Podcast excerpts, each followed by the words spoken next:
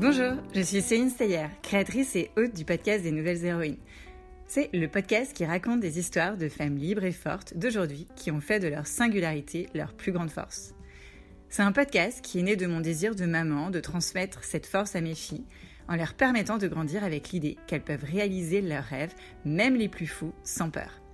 D'ailleurs, tous les enfants devraient se sentir capables, croire en leur puissance et oser, peu importe qui ils sont. Et aujourd'hui, on manque de modèles.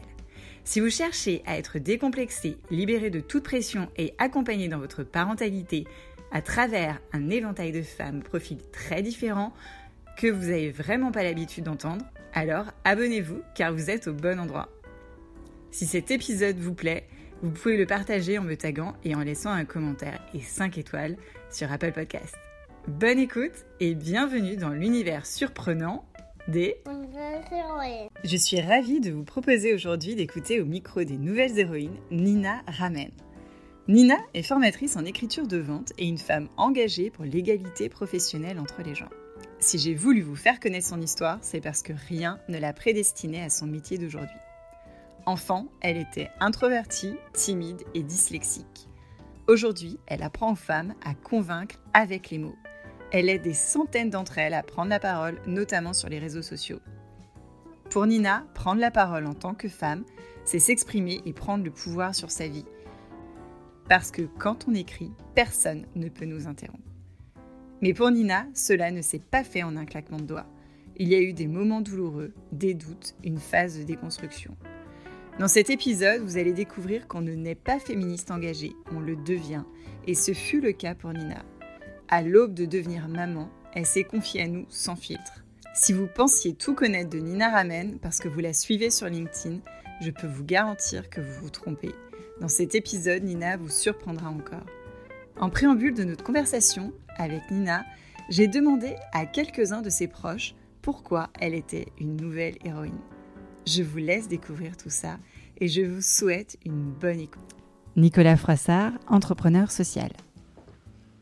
J'ai beaucoup d'admiration pour ce que fait Nina Ramen, notamment sur les réseaux et sur, euh, sur LinkedIn, euh, où elle publie régulièrement euh, des posts qui aident à, à, réfléchir, qui bousculent un peu sur la façon d'atteindre une, une réelle égalité euh, femmes-hommes, notamment dans le monde professionnel.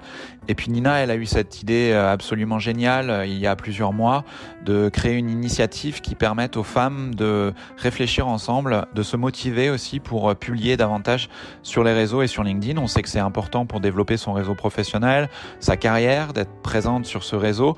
Euh, et parfois, les femmes ont, ont peur de, de, publier parce qu'il y a beaucoup encore aujourd'hui de commentaires agressifs, sexistes. Et cette initiative qui euh, vise à, à, coacher, à accompagner les femmes et puis en faire en sorte euh, qu'il y ait aussi une solidarité entre elles pour se motiver à être présente et répondre justement à ces, à ces agressions, je trouve ça absolument génial. Bravo Nina. Caroline Minot, amie de Nina Ramen. Nina Ramen, évidemment, parce que c'est une nouvelle héroïne. Elle incarne une nouvelle génération de femmes qui osent d'abord monter sa structure seule de A à Z, et même en parallèle d'une future mission à temps plein, sa mission de jeune maman, mais également elle ose redistribuer à sa communauté et pousser d'autres femmes à se lancer et à se réaliser à leur tour. Enfin, elle ose avoir confiance en l'avenir et contester sans jamais démoraliser ou faire usage du discours de la peur. Pour moi, Nina, évidemment, c'est une nouvelle héroïne, mais c'est surtout ma rebelle héroïne. Bonjour Nina, ravie de t'accueillir euh, sur le podcast des nouvelles héroïnes. Je vais te laisser te présenter. Est-ce que tu peux nous dire qui tu es et ce qui t'anime au quotidien? Salut Céline, un grand merci déjà pour l'invitation. Alors, qui je suis? Je m'appelle Nina Ramen et mon métier, c'est d'enseigner l'écriture business. Et notamment, je le fais à des femmes. Donc j'aide les femmes à prendre la parole de manière générale et aussi euh, sur LinkedIn particulièrement en écriture de vente, écriture business. On va explorer un peu plus ton enfance. Euh, donc je voulais savoir quelle était Nina enfant. En fait, moi j'étais plutôt une enfant euh, timide et introvertie. Donc je pense que je suis toujours introvertie, mais je suis plus timide. J'ai travaillé dessus. Mais j'étais quelqu'un de d'assez solitaire, d'assez seul. J'avais pas de frères et sœurs avec lesquels j'ai grandi. je pense que pendant longtemps, j'étais euh, obèse, en fait. Donc, euh, j'avais des gros problèmes de poids. Et c'est vrai que, ben, comme tous les enfants à la récré, quand on est un peu différent, c'est pas toujours facile. Et, euh, et en fait, ça, enfant, ça m'a beaucoup marqué. Et je pense que j'étais une enfant, ouais, assez solitaire finalement, assez seule et assez dans mon, dans mon imaginaire, en fait, dans, dans mon monde, je pense. Et du coup, quel était cet imaginaire? Alors, ça pouvait être plein de choses. Moi, je m'imaginais des vies parallèles, un peu. Ça, c'est la première chose. Et, et aussi, bah, je regardais beaucoup la télé. En fait, je regardais beaucoup les écrans.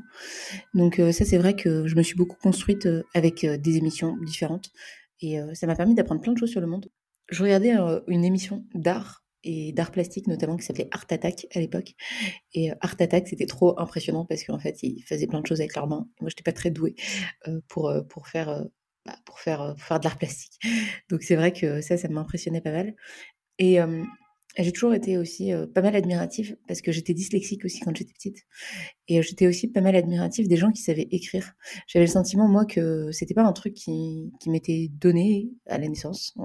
C'était un peu comme s'il y avait des gens qui savaient, qui savaient pas, et d'écriture, en fait, à ça de, de vrai, que, et de mauvais d'ailleurs, que bah, en fait, on te fait comprendre assez rapidement que si tu maîtrises pas tous les codes, bah, t'as pas forcément le droit d'écrire. Et, c'est vrai que l'écriture, en fait, j'ai toujours vu les écrivains, les écrivaines comme, comme des personnes qui, tu vois, qui, qui avaient un super pouvoir, quoi, que je n'avais pas. Que cette dyslexie, tu l'as su à quel âge?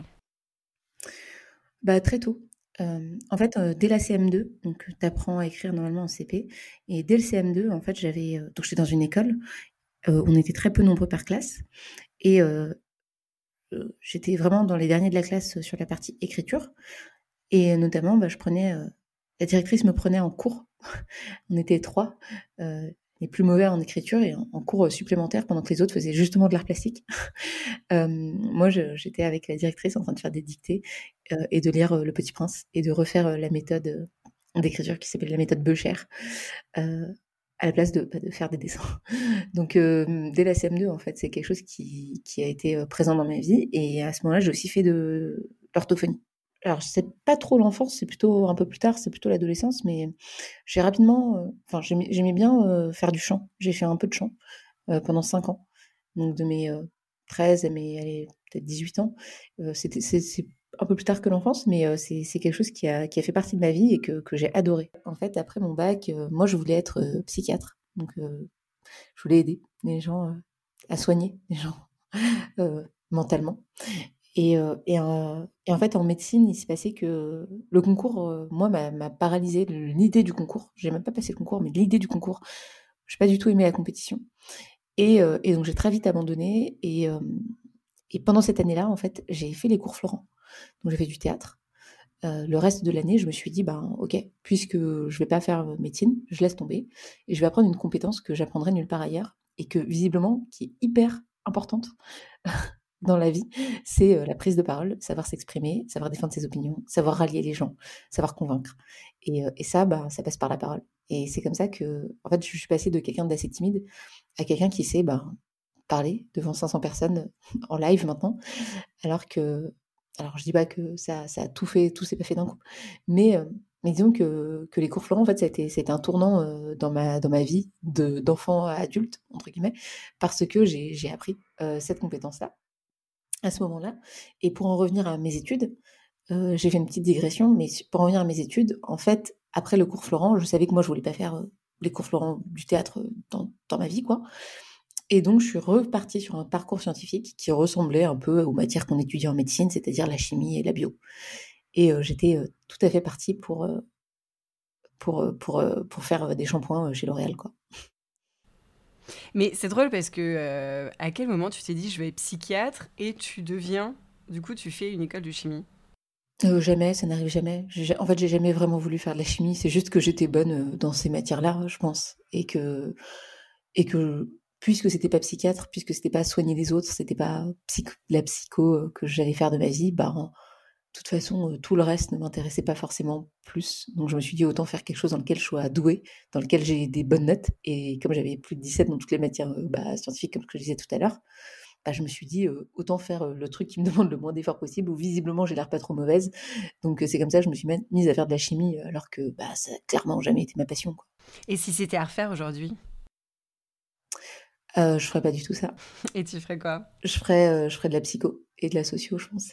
Euh, et je suivrais davantage cette vocation que j'ai et que j'ai encore aujourd'hui en fait finalement parce que aujourd'hui euh, j'enseigne euh, l'écriture de vente. L'écriture de vente, il y a beaucoup de, psychologie dedans. Il y a beaucoup de comprendre l'autre, de voilà si tu veux si tu veux convaincre quelqu'un, t'as intérêt à comprendre la personne qui est en face de toi. Et donc il y, a cette notion là. Et, et, tu vois, je ferais vraiment de la psycho parce que parce que finalement, c'est ce qui ressemble le plus au métier de, psychiatre euh, que je voulais faire de base, aider les gens.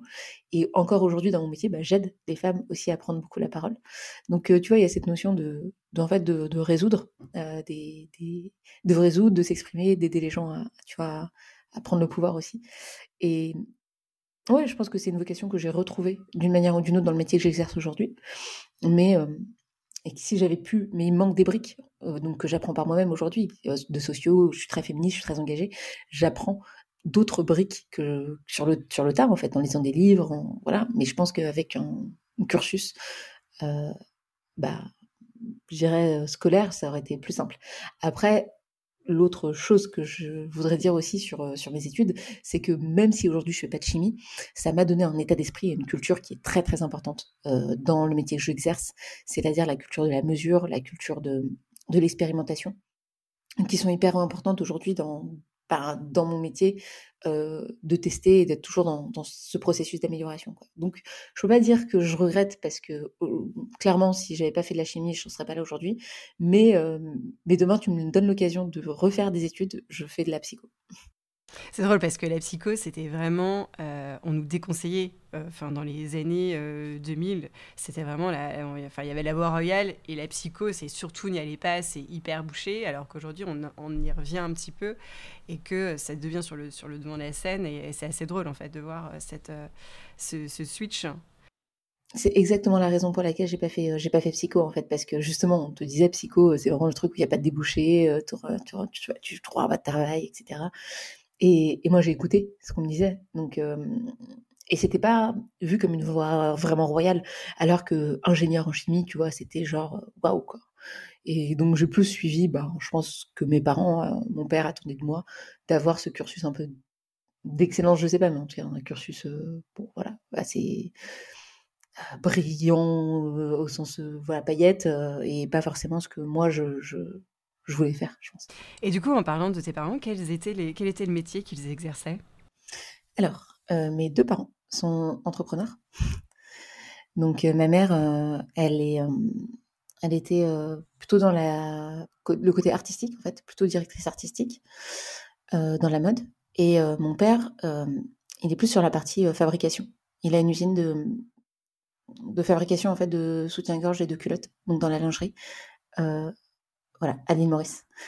Et maintenant à Madagascar. Donc c'est quelqu'un qui, dirige une, entreprise qui a à peu près 200 personnes et euh, que je n'ai pratiquement jamais vu. Euh, alors non pas son entreprise, mais mon père. Euh, je le voyais une fois par an pour déjeuner parce qu'il déjà parce qu'il habite loin, il travaillait beaucoup.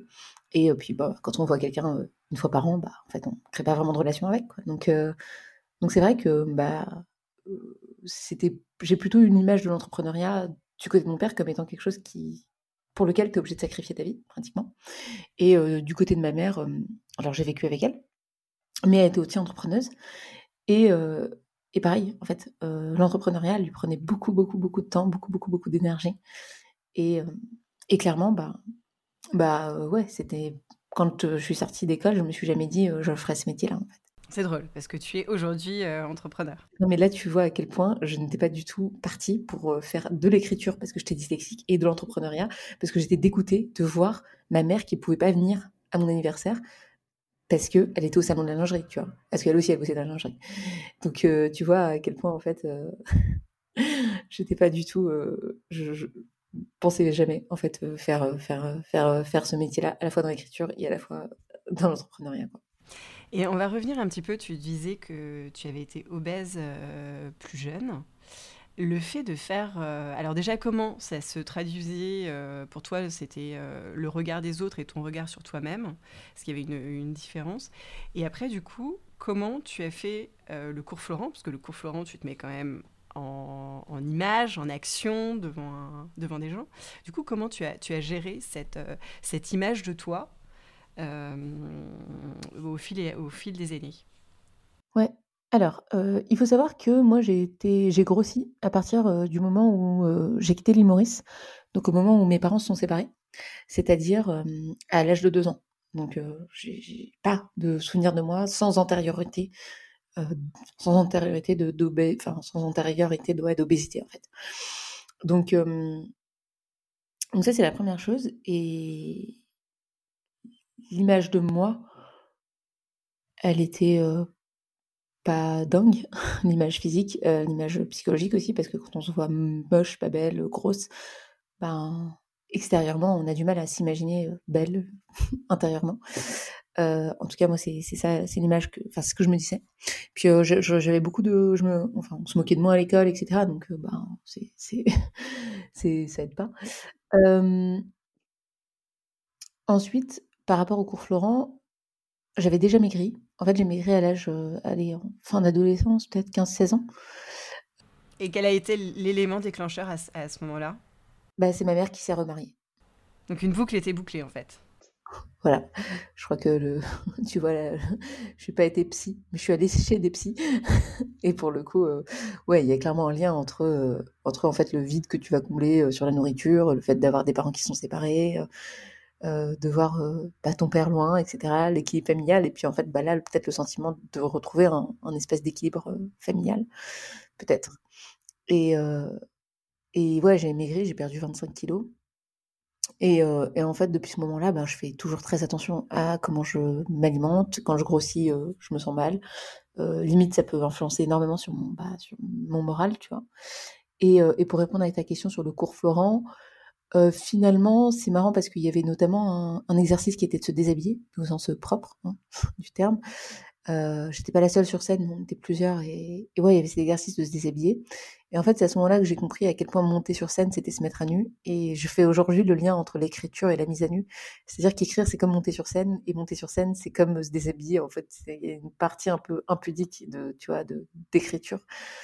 Et, et tu vois, le lien que je fais entre le cours Florent et l'obésité, c'est que même si toi, tu n'as pas résolu ce truc-là avec toi-même, ça peut t'aider à donner le change. C'est-à-dire que, en fait, ça peut t'aider à le résoudre un peu parce que, bah, voilà, tu, travailles sur toi et sur ton image, mais au final, tu vas surtout donner le change et surtout donner bah, l'illusion d'être quelqu'un qui a confiance en soi, a confiance en son corps, alors que même encore aujourd'hui, je pense que je l'ai pas. Et encore aujourd'hui, en fait, je suis dans ce truc-là de me dire, je travaille encore là-dessus. En fait, c'est toujours pas résolu. Mais les cours Florent, je pense, et l'écriture, d'ailleurs, voilà, m'aident en tout cas à, à, la fois à résoudre pour l'écriture, mais les cours Florent m'ont aidé aussi à donner l'image, euh, juste d'être confiante et d'être à l'aise, alors que, ben, pas forcément, en fait. Je n'ai pas forcément entièrement résolu.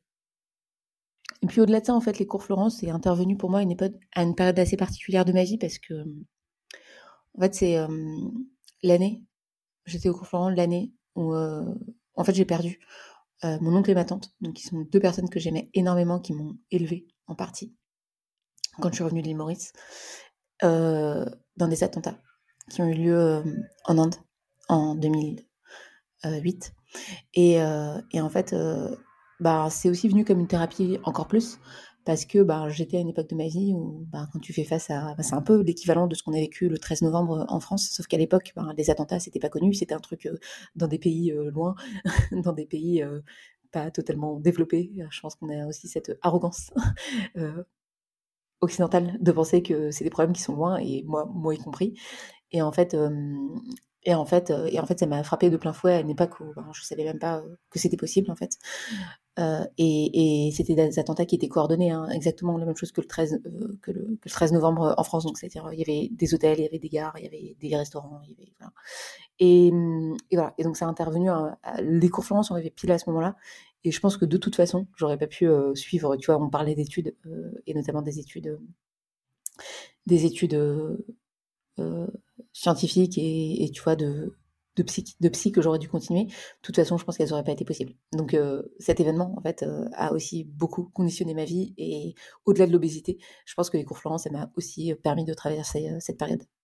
Donc quel est le regard que les hommes avaient sur toi et quelle était cette relation que tu avais avec eux à, ce moment-là?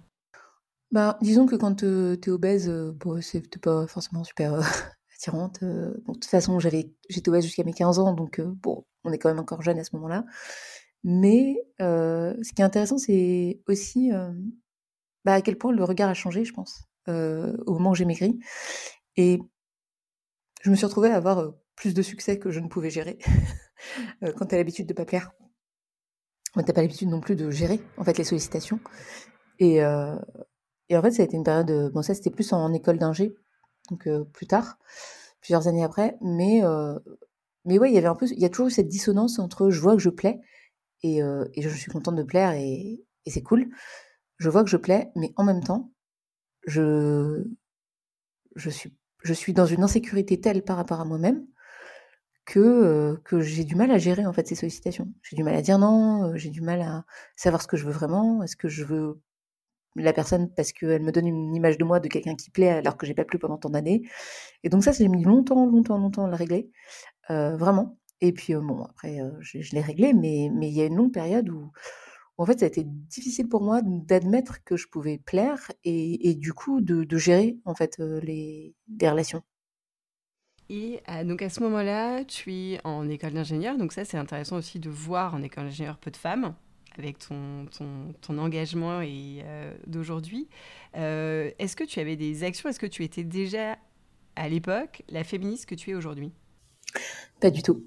Euh, moi, j'ai commencé à être féministe, euh, j'ai commencé ma déconstruction euh, au moment de mon premier avortement. Donc, c'était en 2018.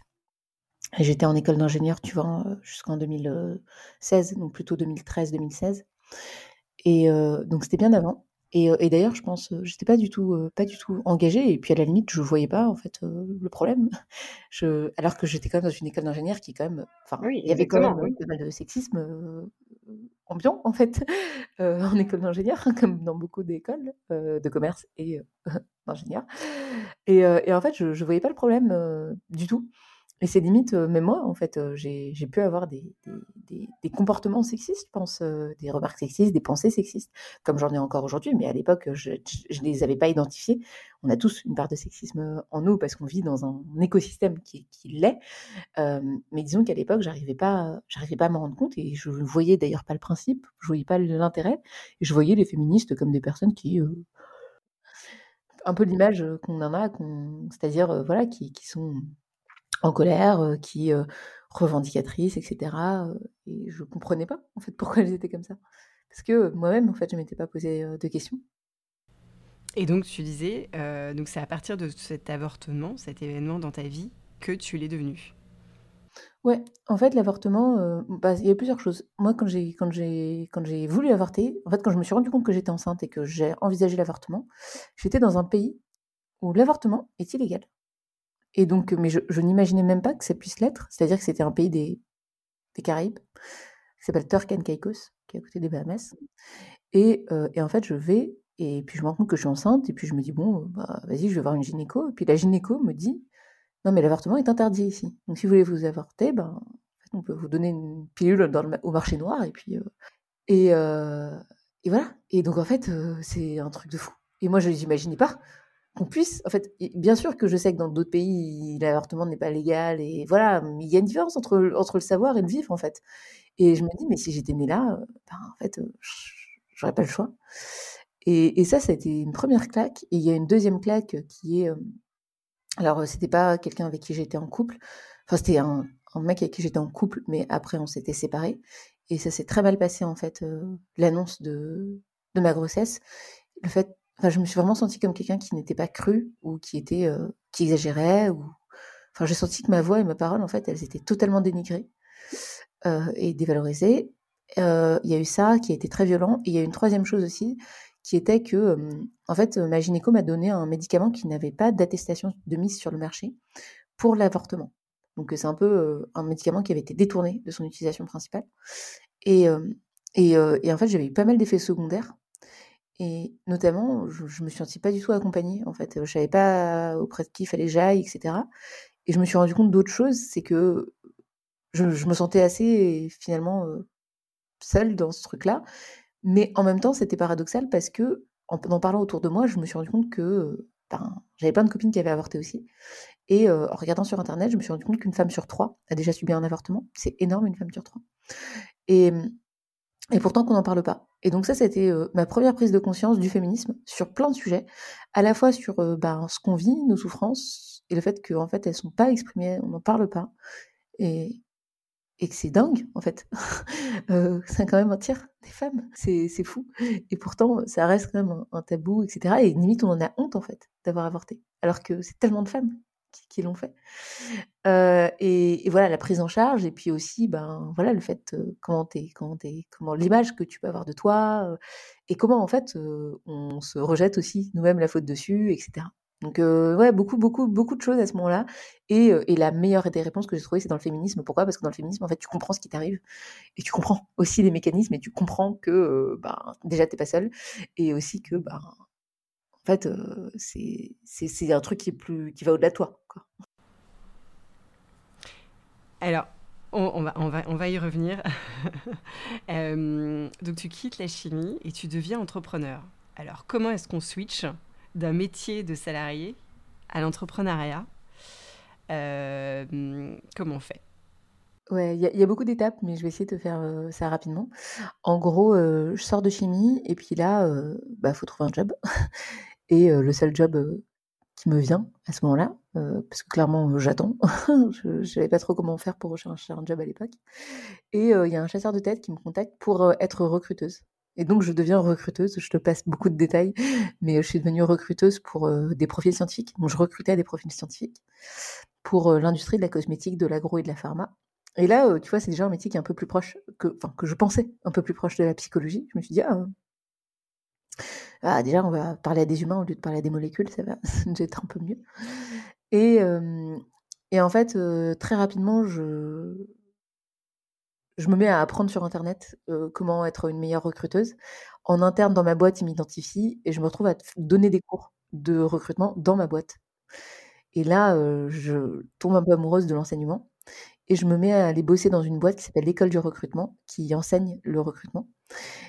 Euh, et suite à ça, ben, c'est là-bas où j'ai appris en fait le commercial, j'avais appris le recrutement. Il y avait un peu de commercial parce qu'en en fait, il y a quand même la partie où tu dois traiter avec ton client parce que tu recrutes pour un client toujours, surtout quand tu es en cabinet. Et quand je suis arrivée à l'école du recrutement, là j'étais encore commerciale et, euh, et, de fil en aiguille, j'ai appris aussi le marketing, j'ai appris la création de contenu, j'ai appris à gérer une communauté. J'ai eu plein d'opportunités en fait dans cette boîte qui était absolument géniale. Euh, on était 10 et franchement, euh, j'ai appris plus que j'ai jamais appris dans ma vie. Cette boîte a changé littéralement ma vie. Et, euh,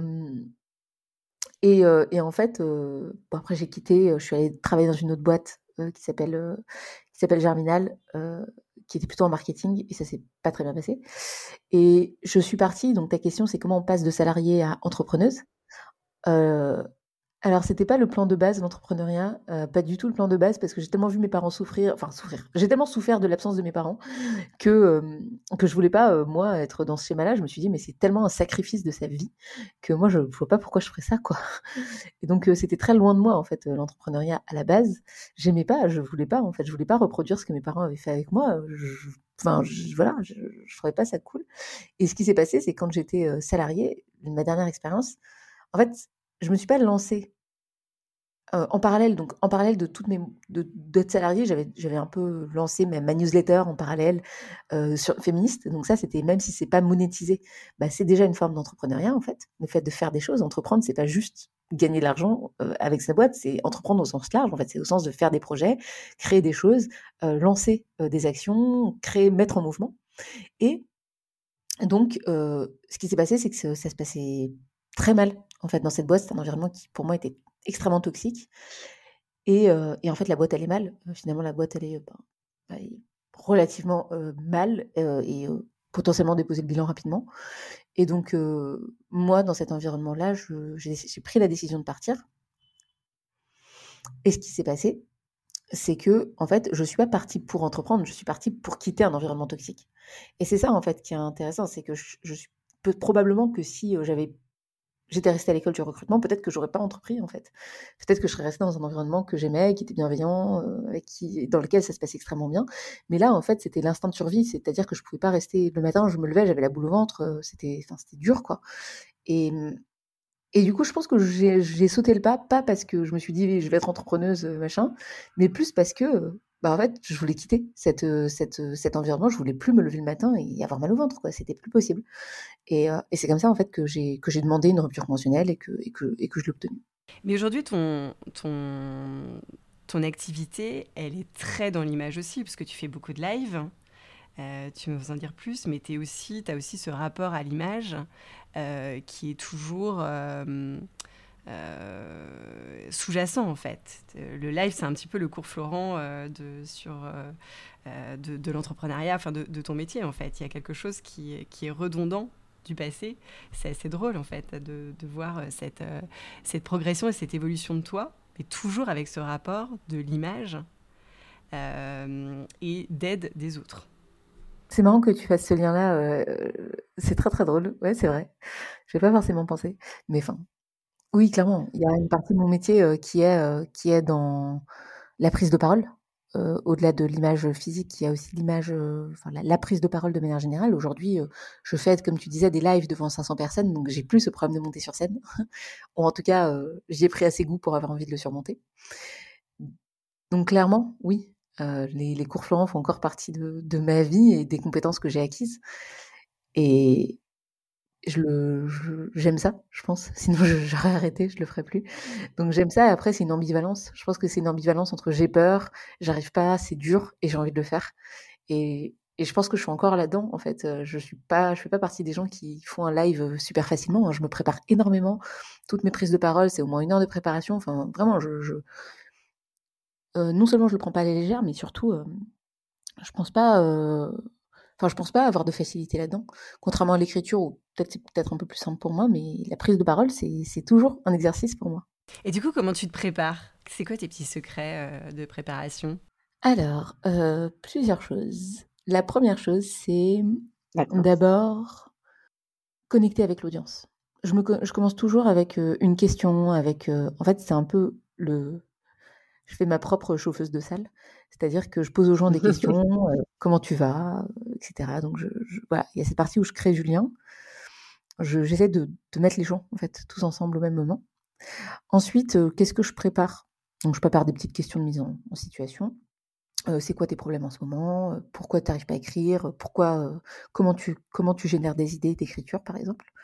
Et la deuxième partie, j'ai quand même beaucoup de préparation de contenu. Donc, je documente énormément ce que je. moi, je, consomme entre 2 heures et 3 heures de contenu tous les jours. Donc, en fait, je suis assez euh, solide sur ce que j'enseigne. Et donc, ça, c'est une grosse préparation. C'est-à-dire que bah, je puise sur ce que j'apprends tous les jours pour après bah, faire progresser mes connaissances et faire progresser bah, mon, mon, contenu, en fait. Donc, euh, je fais ça. Et après, je fais mes slides. Et, grosso modo, ça me prend, je sais pas moi, à peu près une heure, une heure de live, c'est une heure de préparation, je dirais. Alors, je voulais parler avec toi parce que tu vas être maman dans, dans, quelques semaines. Et j'ai vu que tu lisais un livre. Alors, je ne sais pas si on peut dire le, le sexe du bébé, mais on peut tout à fait le dire, qui est Mon fils, tu seras féministe. Euh, d'Aurélia Blanc. je voulais savoir, quand Nina ramène, euh, qu'on est cette féministe euh, engagée, militante, qu'on va mettre au monde un garçon, comment on se prépare? Très bonne question. non seulement un garçon, mais un, garçon potentiellement blanc, donc cis potentiellement, hétéro potentiellement, donc clairement dans le camp des oppresseurs parce que mon, conjoint est, blanc. Donc c'est pour ça, je on pense qu'on aura plutôt un enfant, clair de peau. et, ouais, donc en fait, comment on se prépare à ça? C'est une très bonne question. c'est pour ça que j'ai acheté ce livre. Donc pour le moment, en fait, mon but, c'est de pas en faire un oppresseur. En fait, c'est juste ça. C'est d'essayer de lui faire comprendre que bah, c'est pas parce que lui, en fait, il, c'est déjà de prendre conscience de ses privilèges. Voilà. Je, pense que c'est le travail à faire du côté des hommes. Moi, je fais le travail du côté des femmes pour les aider. Je crois qu'il y a un travail à faire du côté des hommes. Malheureusement, je suis pas un homme. Et donc, c'est un peu difficile pour moi de, prendre ce, bâton-là de parole. Mais en tout cas, je, pense que du côté des hommes, il y a des gens qui le font très bien, notamment Sébastien Garcin, qui est vraiment, qui prend beaucoup la parole sur le sujet et que j'aime beaucoup, que je vous encourage à découvrir. Mais en tout cas, l'idée, c'est de se dire, ok, en fait, comment est-ce que je peux faire de ce garçon un allié du féminisme et comment je peux faire de ce garçon quelqu'un qui ne soit pas un oppresseur? Donc, je pense que la clé, c'est d'abord d'en parler, de, lui laisser en avoir conscience et, et d'en parler. Donc ça c'est assez important pour moi et j'avoue que je compte beaucoup sur mon conjoint pour qu'il le fasse parce que bah, Thibaut c'est quelqu'un qui alors pas déconstruit complètement parce que la déconstruction est un processus donc je pense que moi aussi je suis encore en processus de déconstruction c'est jamais terminé mais mais je pense qu'il aura il aura clairement son rôle à jouer pour que pour que cet enfant soit un allié et peut-être prendre le bâton de parole du côté des garçons de comment nous en tant qu'hommes en fait on peut comment en tant qu'homme en fait on peut agir sur le féminisme sans parler à leur place, sans rejouer ce rôle du sauveur.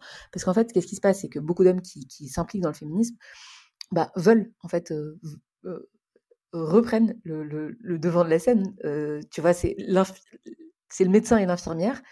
Bah, en fait, là, on veut que ce soit la femme qui soit, qui soit actrice et en fait revenir et se positionner en, sauveur et en je vais vous aider, je vais vous sortir de là, bah, c'est encore une fois euh, ben, perpétuer cette, posture euh, de, de premier rôle alors que c'est ça qu'on galère à, prendre nous entre nous quoi. Donc euh, voilà, donc c'est juste le fait, je pense, d'en avoir conscience et de voir comment est-ce qu'on peut, comment est-ce que en tant qu'homme, tu peux, tu peux t'inclure dans cette lutte évidemment. Et, et si oui, bah comment? Et du coup, ton conjoint Thibaut, comment il se prépare le papa? Euh, Thibaut, il a toujours été prêt, j'ai l'impression. Euh, contrairement, à, contrairement à moi qui me pose beaucoup de questions sur la maternité, qui me suis beaucoup posé de questions, parce que bah, je pense que quand tu vis deux avortements dans ta vie et une fausse couche, ça te laisse le temps de te poser quand même beaucoup de questions. Euh, et, et, Thibaut, je pense que j'ai le sentiment que lui, il a toujours été prêt à la paternité. Donc, il est très serein. Il est très très serein. On aborde pas énormément le sujet, on essaie juste de d'avoir des choses qui sont pas genrées. Voilà, ça c'est quelque chose qui est. Mais c'est naturel entre nous parce que je suis comme ça et puis il l'est aussi. Donc voilà, on essaye d'avoir en tout cas nous quelque chose de pas genré et même dans notre relation de couple, on fait très attention, enfin on essaye en tout cas de pallier un petit peu aux inégalités qu'on peut avoir, donc euh, notamment aux inégalités biologiques, parce qu'on n'est pas égaux sur un point de vue biologique, et notamment face à la grossesse, parce qu'il n'y en a qu'un seul des deux qui porte l'enfant. Euh, et euh, tu vois, par exemple, les deux premiers mois, c'est... Alors, euh, normalement, c'est lui qui se réveille la nuit. Parce qu'il me dit, OK, t'as fait neuf mois, tu t'es quand même... Enfin, t'auras besoin de, de, récupérer, etc. Alors, après, on est en mise en application, évidemment, probablement que ce ne sera pas le cas, probablement que ce sera, voilà, les aléas du direct. Mais disons que qu'on essaye, en tout cas, de faire des efforts pour, pour bah, pour en fait pas que moi j'ai la double peine de bah en fait tout repose sur le, travail domestique repose beaucoup sur la mère qui en plus fait neuf mois de grossesse qui en plus fait un accouchement. Et comment est-ce que nous dans notre couple en interne on peut réussir à euh, bah, faire en sorte que ça pèse ça pèsera pas de la même manière? Jamais. Mais que en tout cas la charge soit relativement répartie. Et là tu vois c'est pareil euh, je suis enceinte euh, franchement je fais rien à la maison. Enfin c'est Thibaut qui fait beaucoup beaucoup beaucoup de choses et, ça, c'est ça, c'est ça, c'est hyper agréable. Et, je pense que quand un enfant arrive dans cet environnement-là, bah, même si tu vas pas, je vais pas lui faire des cours de féminisme, c'est sûr, mais je pense que quand tu grandis dans cet environnement-là, bah, tu le vois autour de toi et tu prends exemple, et, c'est comme ça aussi que tu te forges, en fait. Et j'espère, en tout cas, que cet environnement-là l'aidera à être conscient. Ce qui est marrant, c'est que Thibaut et moi, on était en couple en 2018, à l'époque où, bah, avant, du coup, l'avortement, à l'époque où je n'étais pas féministe, pas du tout. Et en fait, on s'est séparés pour cette raison. Alors, on s'est pas séparés, on s'est pas quitté parce que j'étais pas féministe, mais on, s'est quitté parce que, parce qu'en fait, en termes d'engagement social, et enfin, moi, j'étais pas du tout là, quoi. Enfin, moi, j'étais plutôt quelqu'un qui voyait pas trop le problème. je pense que dans un certain sens, j'ai eu pas mal de privilèges dans la vie, c'est-à-dire d'éducation, d'environnement social, etc. D'autres, sur d'autres points, non, mais, mais en tout cas, sur certains plans, oui. Et, je pense que lui, à l'inverse, ben, c'est plutôt quelqu'un qui, trouvait que dans l'ordre établi, il y avait quand même quelque chose qui n'allait pas. Et être avec une personne qui n'était pas consciente de tout ça et qui, tu vois, qui n'était pas investie dans, dans, ces sujets, ça lui n'allait pas. Et, voilà. Et donc, en fait, en 2018, on s'est séparés. Et on, on s'est séparés pendant deux ans jusqu'à se retrouver. Et, aujourd'hui, on est en couple et on est très heureux. Et on va avoir un enfant. Mais, et on a chacun fait un pas l'un vers l'autre, je pense, dans notre, dans notre manière de penser. Enfin, je pense que j'ai fait un plus gros pas, quand même, de déconstruction, parce que lui, bon, il, a, quand même fait un. mais voilà. Mais en tout cas, tu vois, de base, en fait, j'ai pas fait le choix conscient, je pense, parce qu'à un, instant T, j'étais pas prête pour être avec lui. Mais deux ans après, après avoir fait tout ce chemin-là, bah, c'est lui la personne qui se retrouve à mes côtés. Et oui, clairement, c'est quelqu'un qui, par rapport à mon père, est vachement plus conscient, oui, de, ce qu'on peut vivre, quoi. Et, et, toi, comment tu te prépares en tant que juste maman? Est-ce que tu, tu as des lectures en ce moment? Est-ce que tu suis, tu as des modèles féminins de la maternité qui t'inspirent ou euh? Alors en ce moment, il y a Rihanna. non, je regarde parce qu'elle est enceinte et, qu'on voit des photos d'elle partout avec son ventre et elle monte son ventre. Voilà, et je trouve ça juste trop stylé en fait d'assumer à ce point son corps de maternité parce que moi, je, je, déteste mon corps de maternité, je le hais vraiment et j'essaie de travailler avec euh, tous les jours. Mais, euh, mais c'est pas facile parce que bah, mon rapport au poids fait que quand tu prends 12 kilos, euh, ça te rappelle des trucs pas très sympas de ta vie. Euh, donc bon, ça il y, a ça. et pour répondre à ta question, donc qu'est-ce que moi je lis? Alors j'ai regardé tout la maison des maternelles, qui est très très bien. La maison des maternelles, en fait, il te donne une approche de la maternité où il te donne beaucoup d'infos, ça c'est super. Et c'est pas des gens anxiogènes, donc ils t'expliquent l'accouchement, ils t'expliquent la péridurale, ils t'expliquent l'épisiotomie, qui sont, ma foi, assez sympas, mais tout en te donnant en fait des informations relativement scientifiques et, et objectives. Donc j'ai regardé vraiment tout la maison des maternelles sur YouTube, vraiment. Et après, ça c'est la version un peu scientifique, pour avoir vraiment les infos et faire des choix éclairés. Et sinon sur la partie postpartum, en fait j'ai lu, je suis en train de lire Ilana Wiesman, sur notre postpartum. Et j'ai lu aussi Anna Roy, qui est mmh. un livre sur le postpartum. Et j'ai aussi écouté, j'écoute un podcast qui s'appelle La matrescence. Je me prépare à tout ça en, me documentant beaucoup, qui est un peu ma manière à moi. Je suis quelqu'un qui aime apprendre. Et, donc c'est vrai que ben, je, me documente. Je pense que je passe une heure par jour à me documenter sur ça. toi, quels sont tes modèles féminins aujourd'hui?